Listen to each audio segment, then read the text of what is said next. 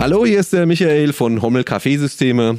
Ich begrüße euch zu einer neuen Folge unseres Podcasts Kaffeekompass. Heute speziell im Rahmen unserer Hausmesse und unserer 175 Jahre Jubiläumsfeier live und mit Kamera. An meiner Seite wie immer, jetzt seht ihr ihn auch mal, wie hübsch er ist, der Thomas Schulz von WNS Café. Hallo Michael. Hallo, das, und Hi. wunderbar, Johannes Hannig von Espresso Pool aus Hamburg ist da. Und es hat mich sehr gefreut, dass du dich gleich bereit erklärt hast, mit uns ein paar äh, Details zum Thema Kaffee zu erörtern. Wer, wer könnte mehr Erfahrung haben? als du, Johannes. Bestimmt der ein oder andere, aber vielen Dank für die Einladung, Michael. Johannes, äh, wir haben uns vor circa 15 Jahren kennengelernt. Wenn ich mich daran erinnere, äh, wie dein Messestand ausgesehen hat in unserer Kaffeemaschinenabteilung, hat sich viel getan. Das ist, kann man nicht von der Hand weisen. ja. Erzähl doch mal, wie hast du das, äh, wie, wie, wie, welche Strategie hast du gefahren? Wo bist du jetzt? Äh, wie, wie siehst du die letzten 15 Jahre und was ist denn Gegenwart?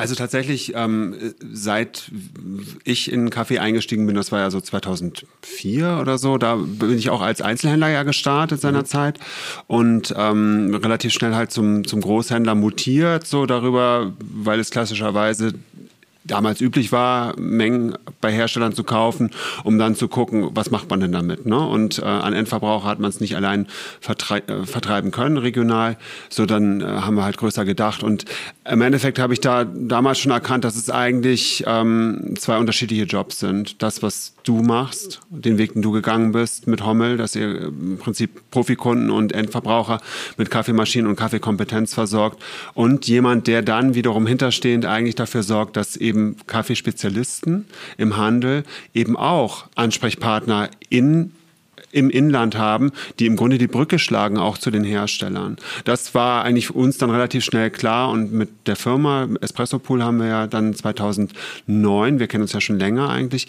ähm, dann so den Aufschlag gemacht, ähm, das als reines B2B-Geschäft äh, eben auch sortenrein sozusagen aufzuziehen und uns dann auch nur noch als Partner der Fachhändler so zu positionieren auf der Basis sind wir eigentlich auch heute noch unterwegs und ähm, freuen uns einfach auch, dass dieser ganze Bereich sich so toll entwickelt hat. Ja, also ich muss schon sagen, auch von unserer Seite, es gibt ja, da brauchen wir gar nicht drüber sprechen, es gibt ja ganz viele gute Kaffeemaschinenhersteller, gerade im professionellen Bereich. Aber wir können immer nur so gut sein wie äh, der Ansprechpartner, der mit uns die Probleme bespricht, uns mit Ersatzteilen versorgt. Und teilweise, kennst du ja auch, wenn man dann direkt mit Italien ähm, in Kontakt ist, dann kann man den Techniker unter Umständen nicht so gut verstehen oder Ersatzteile dauern doch länger über die alten, als man denkt. Ja? Und insofern bin ich auch total begeistert von meiner Seite. So viel erstmal äh, als Lob an dich. Also Danke. uns macht das unheimlich viel Spaß, gerade weil es ja auch immer Sachen gibt im Speziellen, wo der Einzelfall mal geprüft werden muss. Da müssen sich zwei Leute unterhalten und dann finden wir auch immer eine Lösung. Haben wir immer gemacht. Deswegen auch eine tolle Partnerschaft. Vielen Dank dafür. Ja, nein, das kann ich auch nur zurückgeben. Danke. In erster Linie arbeiten wir ähm, zusammen mit drei Marken. Das eine ist VBM, Thomas.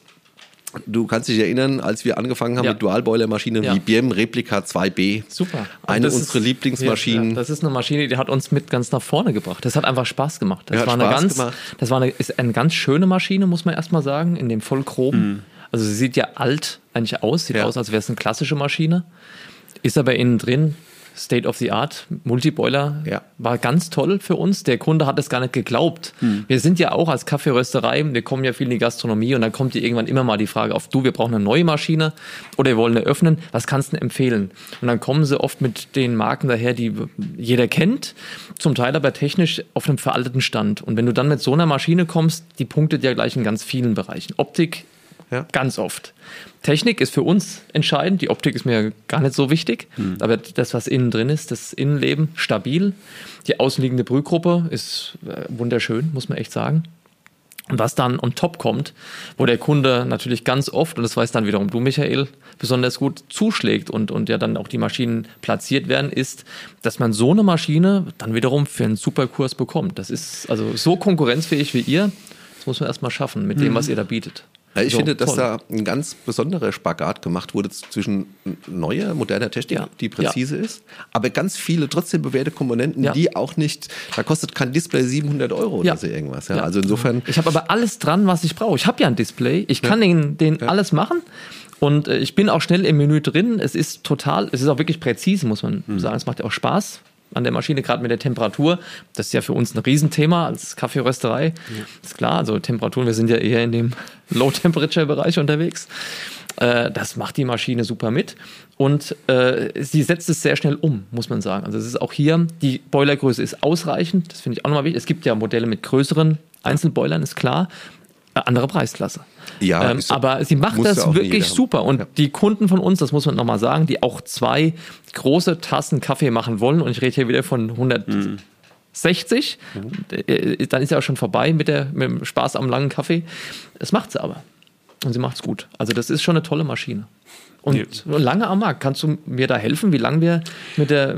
Die Dualboiler, ja. wann die gekommen ist? Weil die Kapsel, ich kann mir gar keine Zeit mehr ohne sie vorstellen. Ich weiß gar nicht, was war da? Na, das ist, glaube ich, schon so. Äh, ähm, 2009 müsste es schon gewesen sein. Ja, ich würde mal meinen, die ist jetzt auch so mal mindestens Gab's 12, ja vorher als 13 HX Jahre. Genau. Schon, ja, HX, ne? Wärmetauscher. Die Replika als Modell, die gibt's, ja. die begleitet uns schon seit den 80er Jahren mhm. so. Ne? Also nicht, dass ich da schon im Geschäft gewesen wäre, aber, aber ist das ist der Ursprung und das ist auch die, die, das prägende Element von der Optik her, ne? Das, genau. Äh, von dem her.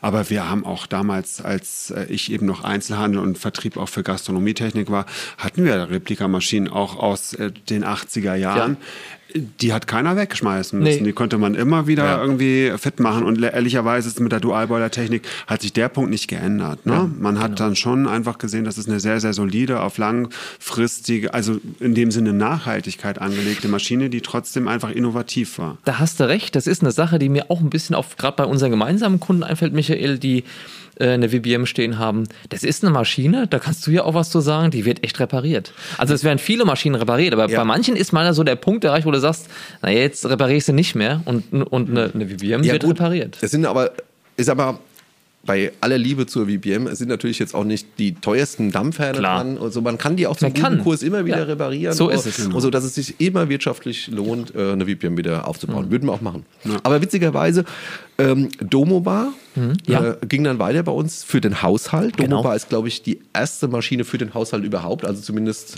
Äh, und die wurde ja auch jahrzehntelang optisch nicht angefasst. Und jetzt würde ich dir auch den äh, Ball übergeben, weil da steht das neue Produkt und ja. tatsächlich ist das von der Philosophie der Domo Bar, die ich kenne, mhm. puristischer geht's kaum, äh, ein Gegenentwurf. Ist ja schon fast ein kleiner Vollautomat, der da steht. Erzähl doch mal ein bisschen, wie stellt sich VBM äh, demnächst auf mhm. und ähm, was kann denn die neue Maschine?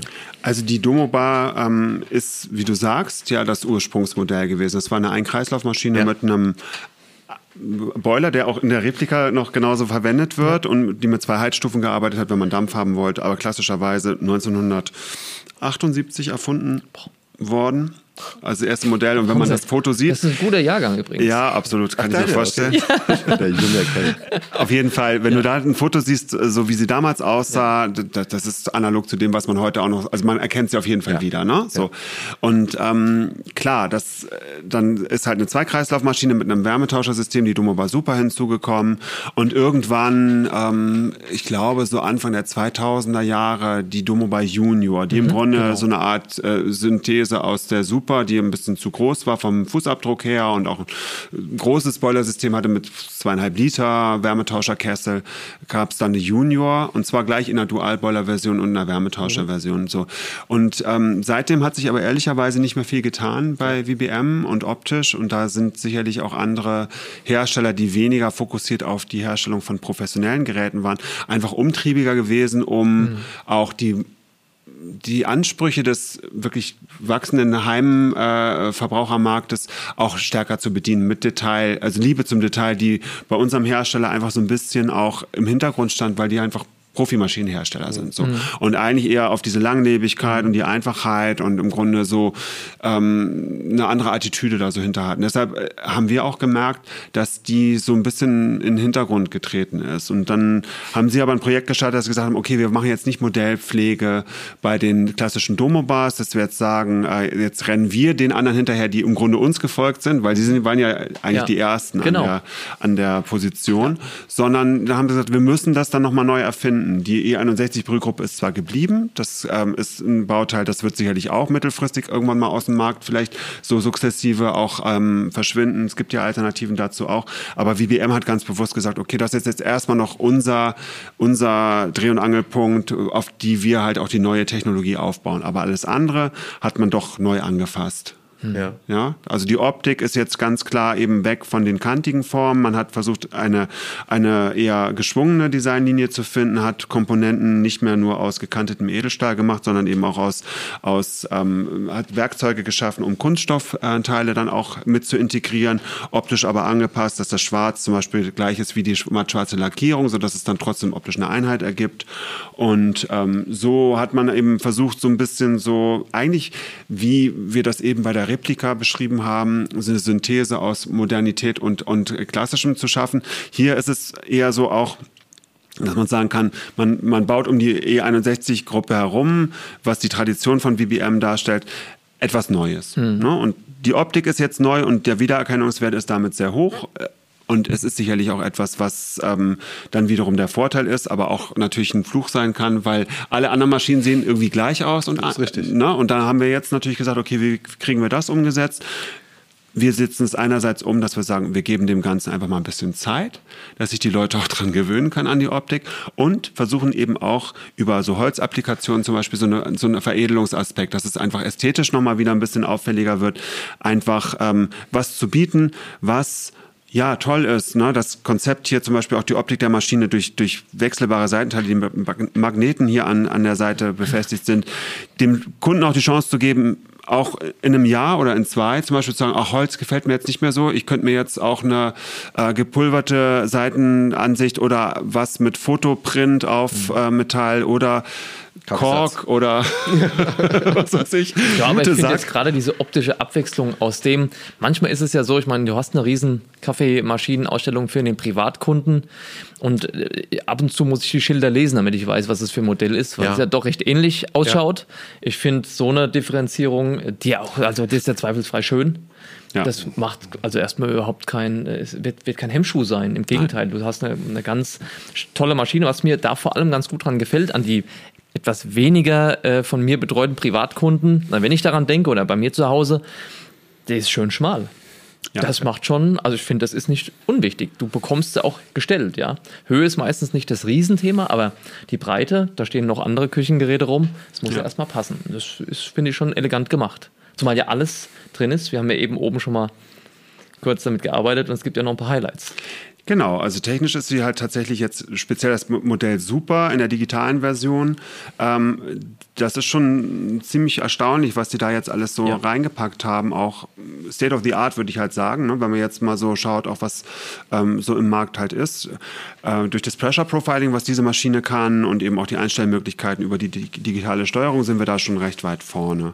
So ähm, Druckprofil weiß ich ist äh, ja auch so deine Domäne, Tom. Da, da ähm, bin ich auch großer Fan von. Wir haben uns damit auch befasst, haben auch selber dazu Videos gedreht und machen Vorschläge.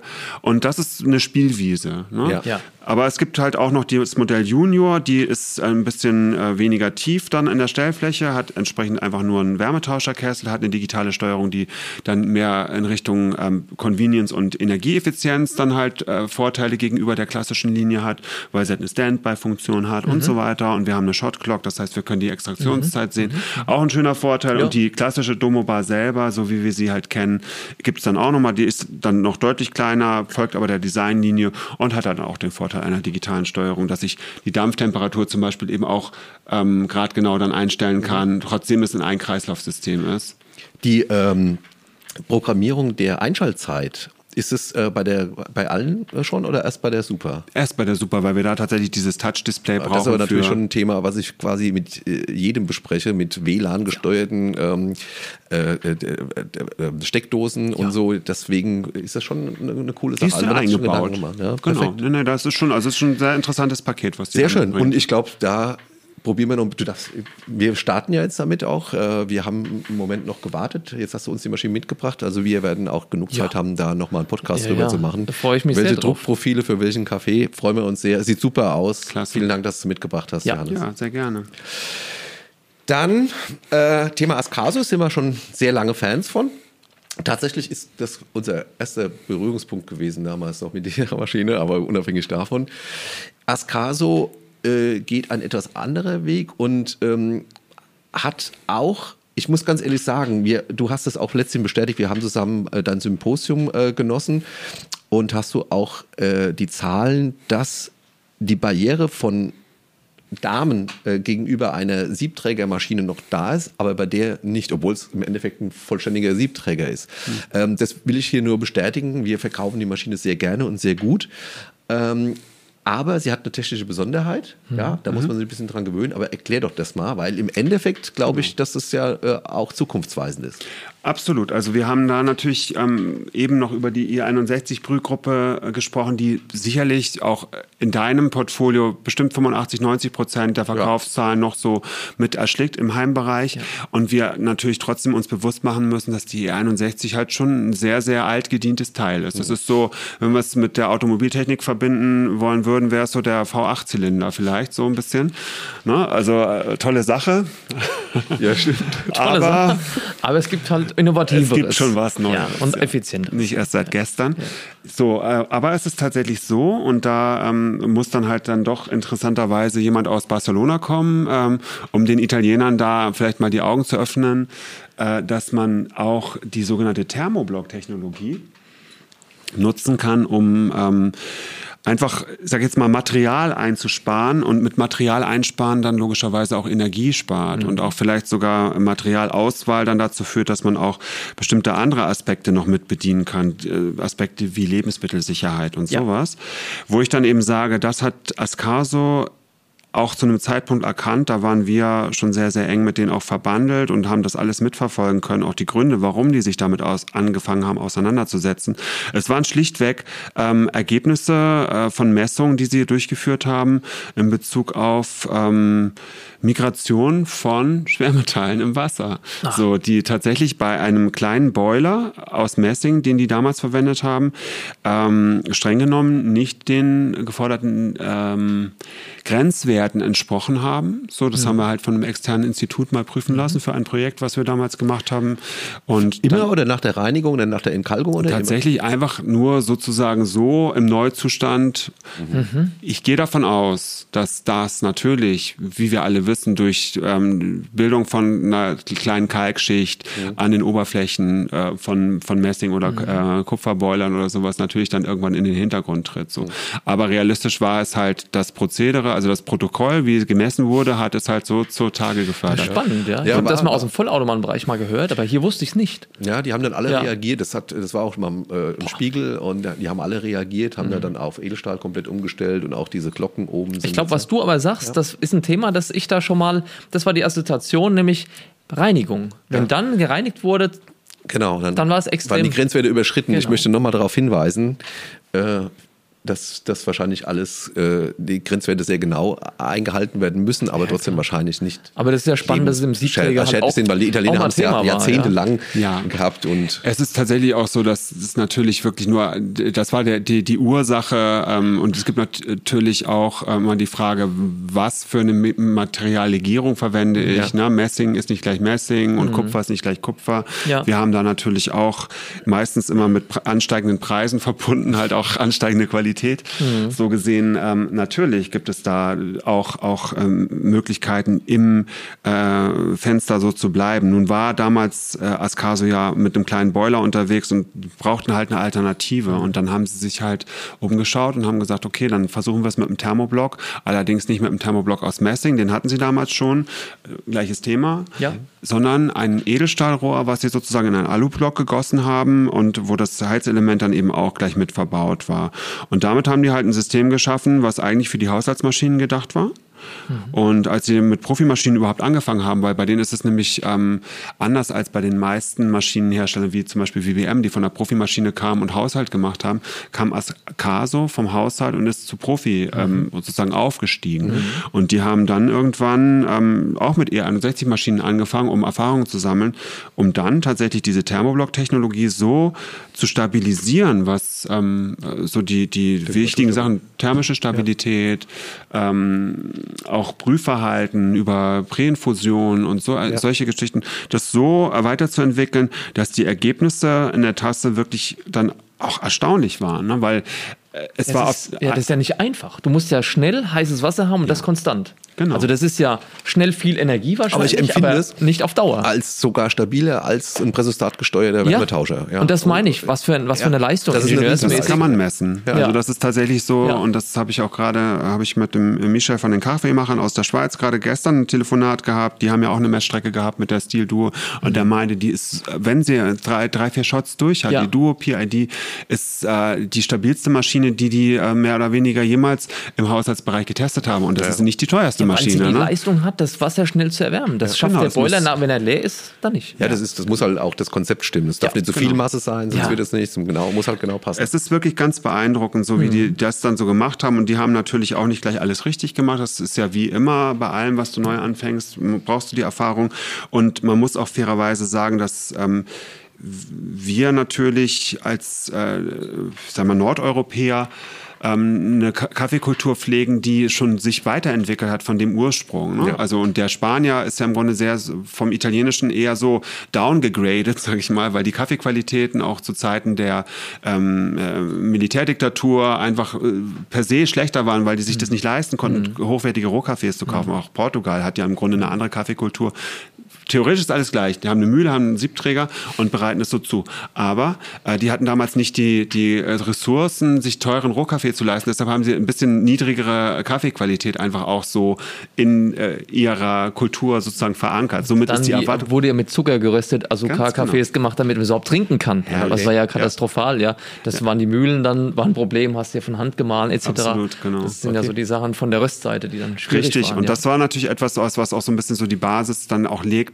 wie kann ein Entwickler oder ein, ähm, ein ähm, Techniker überhaupt äh, abstrahieren, was der Bedarf in diesen Zielländern wie unserem, die ja. wir ja wirklich sehr, sehr stark auf Kaffeekultur zu Hause stehen, ähm, wie kann ich das in meine Maschine bringen? Und das hat eine Zeit gedauert. Mhm. Das muss man wirklich sagen, ja. dass es eine Zeit gedauert hat, dass die gesagt haben, ja, diese kleine Boilermaschine die ist doch super, die macht ja Kaffee. So, mhm. ne? Also so, das ist halt, wo wir dann gesagt haben, ja, aber. Ne? Ja. Und dann, und inzwischen sind wir da einfach bei einem Punkt, wo man sagen muss, okay, sie haben es verinnerlicht, auch wenn sie sicherlich immer noch keine Specialty Coffee Typen geworden sind, so die Hersteller, weder in Italien noch in, in Spanien, muss ich Ascaso, vor Ascaso da sehr stark den Hut ziehen, wie weit die gekommen sind. Ähm, und zwar ohne Vorbild und ohne Rollenmodell, sondern die haben das aus sich heraus entwickelt, aus einer, aus dem Anspruch zu sagen, wir wollen es anders machen und wir wollen Lösungen für Probleme finden, die wir sehen. Ja, wobei allerdings, ich habe das zumindest so unterstellt, ähm, der deutsche Markt ist natürlich super interessant und du ähm, stehst für den deutschen Markt. Ich, du hast ja auch schon einen Einfluss da und kannst mit denen, äh, bist du ein guter Sparringpartner. Ne? Insofern werden die Sachen, die wir eigentlich anfangs gemeinsam schon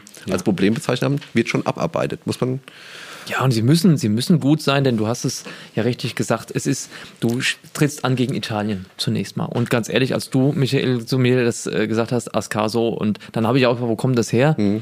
Spanien, boah, ja, sag erstmal okay. Und mhm. dann? Und dann, aber es war sofort überzeugend. Das Ergebnis war da. Ja. Das hat funktioniert. Du hast gar nicht gemerkt, ja was für eine Innovation drin ist. Der Kunde merkt es natürlich nur darüber, dass er effizient ist, Strom spart etc. und ja. konstant arbeiten kann. Das, das, das, du gewinnst gegen so einen starken Konkurrenten wie die italienischen Kaffeemaschinenhersteller hier nur, indem du besser bist. Genau. Aber Sonst wir, wird das nichts. Wir haben ja einige Profimaschinen, ähm, dass ja. da der, äh, dass da der, der Schritt so mhm. mühelos war. Ja. Das ist sehr beeindruckend, Stimmt. weil die anderen, die gehen jetzt alle zurück im Haushaltsmarkt und ähm, das funktioniert gar nicht so einfach. Ja, ja. genau. Insofern allen ja. Respekt. Ja. Jetzt ähm, haben wir bei Ascaso ähm, aber auch bei der Stil, mhm. ja, wir haben ja verschiedene Varianten, bei der Stil einen ähm, Dampferzeuger, der da auch ein Thermoblock ist. Genau, das ist und, das gleiche Bauteil hier. Ja, mhm. Und jetzt, ich arbeite seit drei Jahren Siebträger, für mich war das am Anfang halt total äh, ungewohnt. Ich muss sagen, ich bekomme trotzdem ganz gute Ergebnisse hin, aber sag mal, auf was man sich da einstellen muss. Ich meine, wenn man vorher noch nie anders gedampft hat, funktioniert das mhm. tadellos. Wenn man natürlich von einer irgendwie hochperformanten äh, Dampflanze kommt, ist es eine Umstellung. Genau.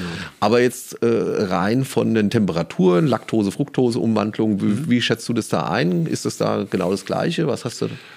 Also es ist ja so, dass die, dass, sag mal, der, der Prozess ja ein anderer ist. Ne? Haben wir ja auch in einem Video mal äh, in unserer FAQ-Serie mal jetzt behandelt, weil es so Thema war, wie ist der Unterschied zwischen ähm, Dampf aus dem Boiler und Dampf aus dem Thermoblock. Thermoblock muss mit höheren Temperaturen arbeiten. Mhm. Der heizt den Thermoblock bis zu 165 Grad halt auf. Das ist natürlich schon knackig. Um dann eben mit einer eigenen Pumpenversorgung Impulse praktisch von Wasser in den Thermoblock zu bringen, um dann na, äh, gemessen am Thermoblock immer die Menge Wasser zuzuführen, die er eben auch verarbeiten kann. Das mhm. bedeutet eingangs, dass du ein gewisses Anlaufverhalten mhm. erstmal hast. Und das ist sehr ungewohnt, weil wir natürlich vom Boiler genau das Gegenteilige kennen. Ja. Du drehst auf und da ist der maximale Druck genau. da. da der so. wird dann weniger. Genau, und damit ja. bringst du die Milch natürlich schon mal so in Bewegung. Das ist ja das, was wir mit dem Umwälzen so brauchen, dass mhm. wir sagen, wir wollen da einmal schon mal Luft reinziehen, ne? dass wir mhm. diese, ja. sofort in die Ziehphase kommen und dann eben so ein bisschen auslaufen lassen können, so eher.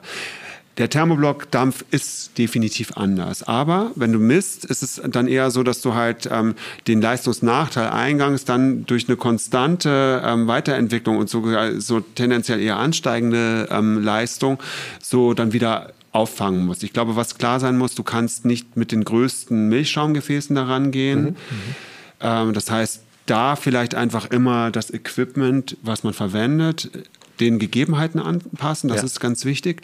Und das Zweite eben auch, dass man ähm, mal rumexperimentieren muss mit der Form des Milchschaumgefäßes. Vielleicht auch ist eine Einlochdüse, das heißt, die hat natürlich auch ein anderes Entwicklungsverhalten als jetzt zwei oder drei oder vier Löcher.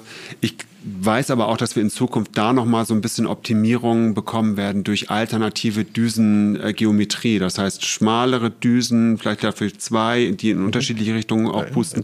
Das heißt, da sind wir auch noch nicht am Endpunkt. Aber generell hast du natürlich vollkommen recht.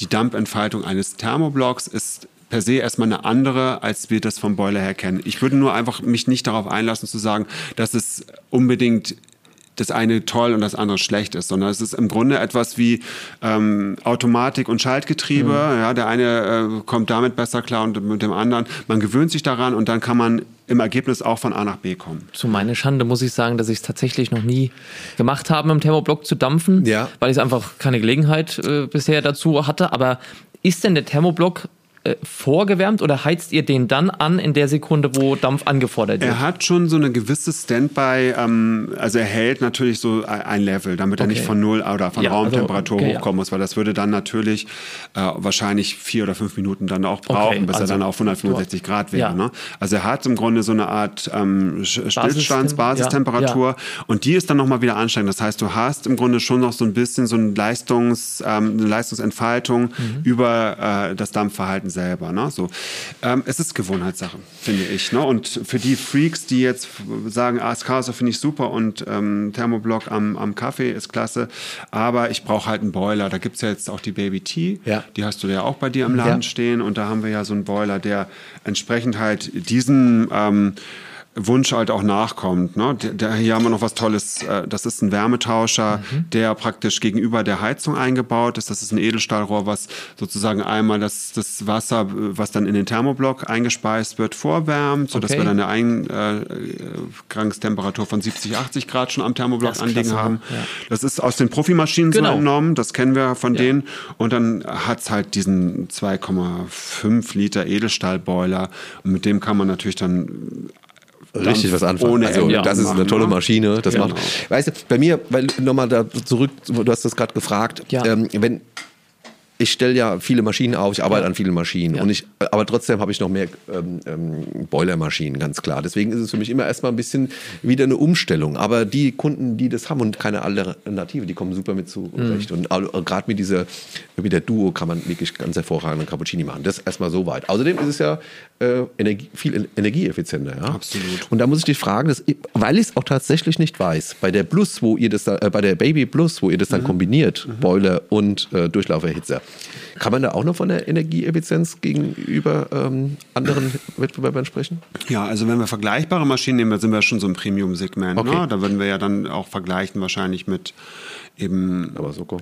Genau, Mazzocco, wobei Mazzocco auch ehrlicherweise so, die haben ja auch einen Edelstahl-Service-Boiler, aber bei der Linea Mini zum Beispiel auch eine sehr, sehr kleine Heizpatrone nur. Das mhm. heißt, die haben ja auch nicht diese, diese Wucherung von großen äh, Brühgruppensystemen und ja. noch, noch einen Boiler dran oder gesättigte Brühgruppe wie bei mhm. GS3 zum mhm. Beispiel, wo wir ja relativ viel Material bewegen müssen, um vielleicht 60 Milliliter Kaffee ja. rauszukriegen. Ja. So. Das ist ja immer so die, die Philosophiefrage. Ähm, ja, natürlich sparst du dann da dran, aber natürlich ist ähm, ähm, wir haben jetzt äh, Energiemessungen durchgeführt bei der äh, Barista T Plus, weil wir für, die, für den Schweizer Markt sowas brauchen auch. Ne? Da gibt es auch eine Energieampel für Siebträgermaschinen. Alle rot. also das ist das Interessante daran. Aber in der Differenzierung gibt es wahnsinnige Unterschiede. Mhm. Bei der Duo PID zum Beispiel, da haben wir so eine, einen Jahresverbrauch über so ein Testprotokoll, was es gibt. Äh, nach einer EU-Richtlinie ist das mal entwickelt worden von 300 Kilowattstunden und ähm, die Baby T hat, was weiß ich, 1200 ja. oder sowas. Aber ich sage euch auch, eine normale sagen wir, zwei Kreislaufmaschine, ja. Rocket ECM oder so, die hat auch 1200. Ja, absolut, ich weiß ja. Und dann hat die keinen ja. Multiboiler und keinen zweieinhalb Liter Edelstahlboiler. Genau, absolut, bin ich dabei. Also auch ganz, ganz toll, sind wir auch erfolgreich, finden wir auch total schön und wunderschön, oder Tom? Absolut. Also, find, Außerdem haben wir äh, äh, gerade so ein paar Profimaschinen, äh, das gemeinsam, die wir gemeinsam betreuen, sind wir auch sehr sehr, sehr zufrieden. Also auch da die, die Angst, dass Laufen die Stoßzeiten ganz nicht stabil, kann, ja. ganz stabil. Und, also und auch hier wieder, ich kann die, es ist ja für uns wichtig, kann die Temperatur einstellen. Ja, das ist, ja. ist auch sofort äh, vom ja. Menü, von der Menüführung her uns auch natürlich, kommt es uns entgegen, das kennen wir natürlich. Ähm, also dann macht also man weiter so. Ascaso ja. ist nicht mehr wegzudenken, zumindest nee. bei uns. Wir, wir mögen es gerne. Ja. Genau, und für die, ähm, sag ich mal, Convenience in der Handhabung haben wir ja dann bei der Baby Tea auch diese App-Steuerung, ähm, mhm. wo wir dann eben auch die Parameter abgreifen halt. Und das ist eine Bluetooth-App. Das heißt, du musst nicht irgendwie äh, deine privaten Daten erstmal dem Hersteller äh, offenlegen, sondern es ja. ist eine ganz persönliche Geschichte mhm. zwischen der Maschine und dir. Mhm. Die werden wir auch bei den Barista-T-Modellen, also bei den okay. Profimaschinen dann auch demnächst bekommen. Und, ähm, ja, stimmt, das, die, die Menüführung äh, ist teilweise. Ja, ist ein bisschen, aber du kriegst, was du bezahlst, kann man ja ehrlicherweise sagen. Ne? Wenn du eine Maschine, eine zweigruppige äh, Multi-Element-Maschine, also mit Edelstahlkomponenten ja. und nur hochqualitativen Teilen für 6000 Euro verkaufst. Bin ich dabei, ja. Ah, ja, dann hast du recht. Schwer meckern. Absolut. So, jetzt äh, die letzte große Marke. Du stehst für mehr, aber äh, wir werden demnächst wahrscheinlich auch mehr miteinander machen. Aber hier ist Eureka. Genau. Ähm, das sind Mühlen. Mhm.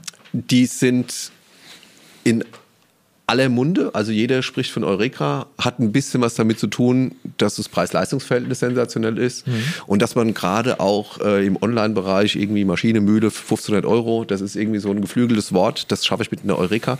Wir mögen das auch, ja. Ähm, aber es gibt natürlich ganz viele verschiedene und wir steigen jetzt nicht ganz unten ein, wie du weißt. Nee, ja. Genau. Und erzähl aber mal die Philosophie von Eureka und Genau, also Eureka ist natürlich ähm, auch wie viele Firmen aus Italien schon sehr, sehr äh, lange am Markt und meistens ja. äh, sind solche Hersteller wie ähm, die Mühlen gemacht haben, die haben auch, was weiß ich, Entsafter und sowas hergestellt oder Getreidemühlen oder gute Entsafter. Sowas. ne? So. Ja, genau.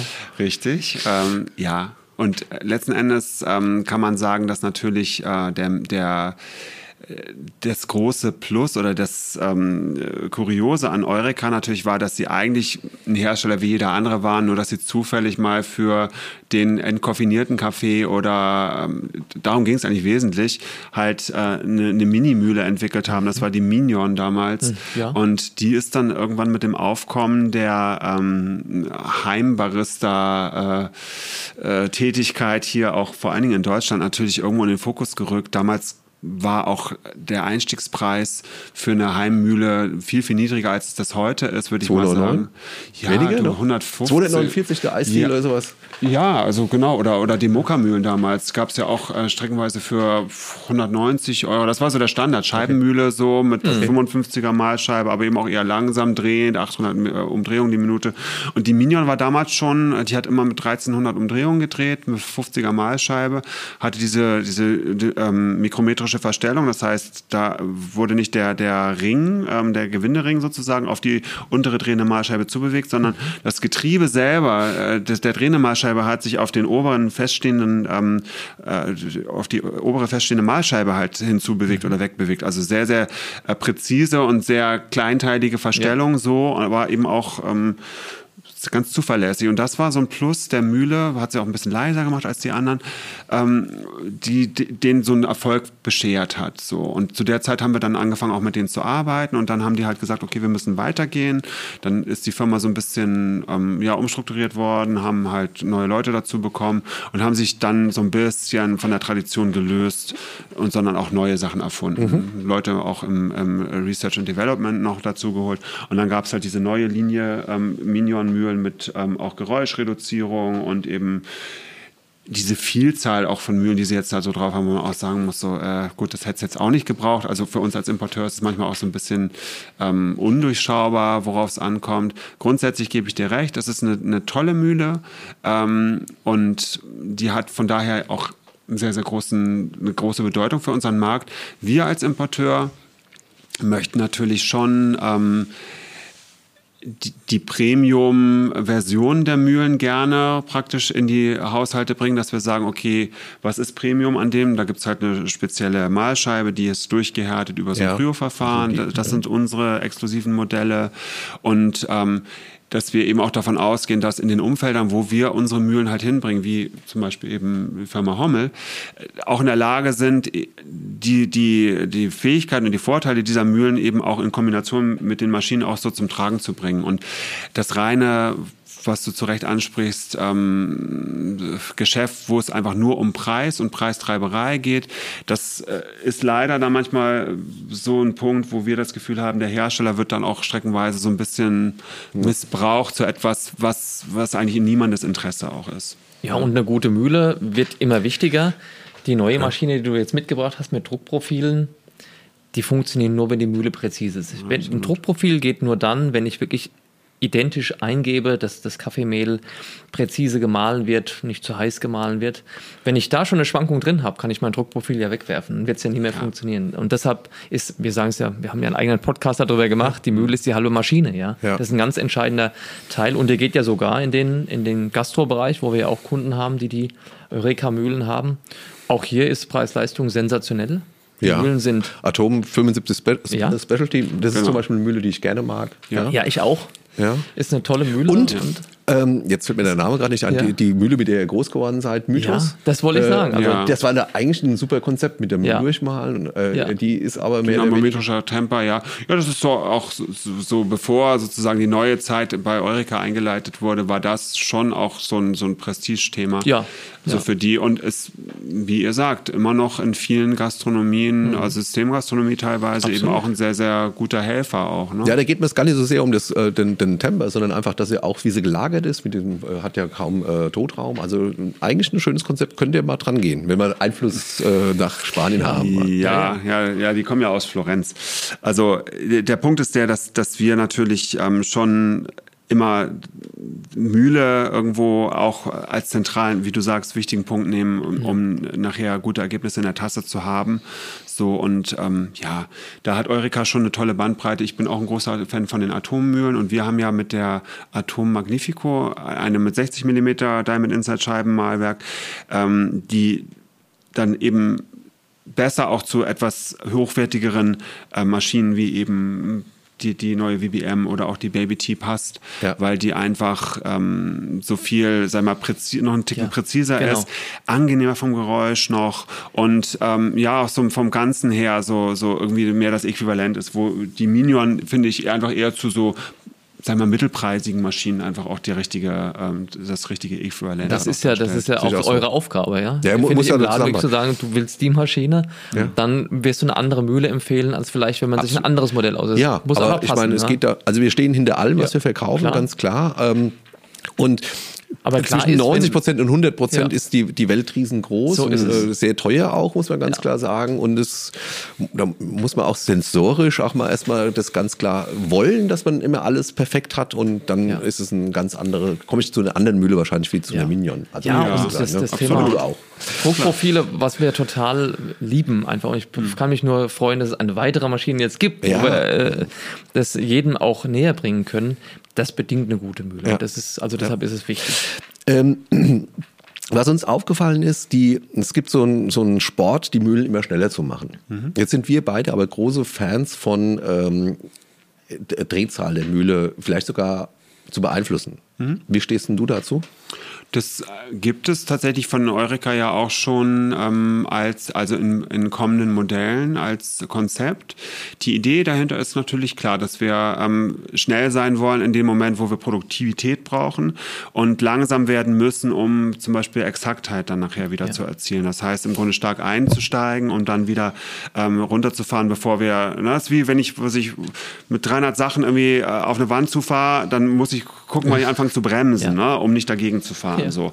Und äh, das ist das gleiche Prinzip. Ich denke, das äh, ist absolut richtig. Na, gerade bei äh, Grind, ähm, bei Weight also mhm. bei gewichtgesteuerter Vermahlung geht das mit dieser Geschwindigkeit einfach nicht einher. Ne? Mhm. Das heißt, ja. wenn wir Geschwindigkeit haben, dann müssen wir es im vorderen Teil halt versuchen eben auszuspielen, mhm. um dann eben danach auch wieder so uns langsam äh, so, so äh, ne? also von der Reiseflughöhe dann irgendwann auf ja. die Landebahn ja, kommen. So, ne?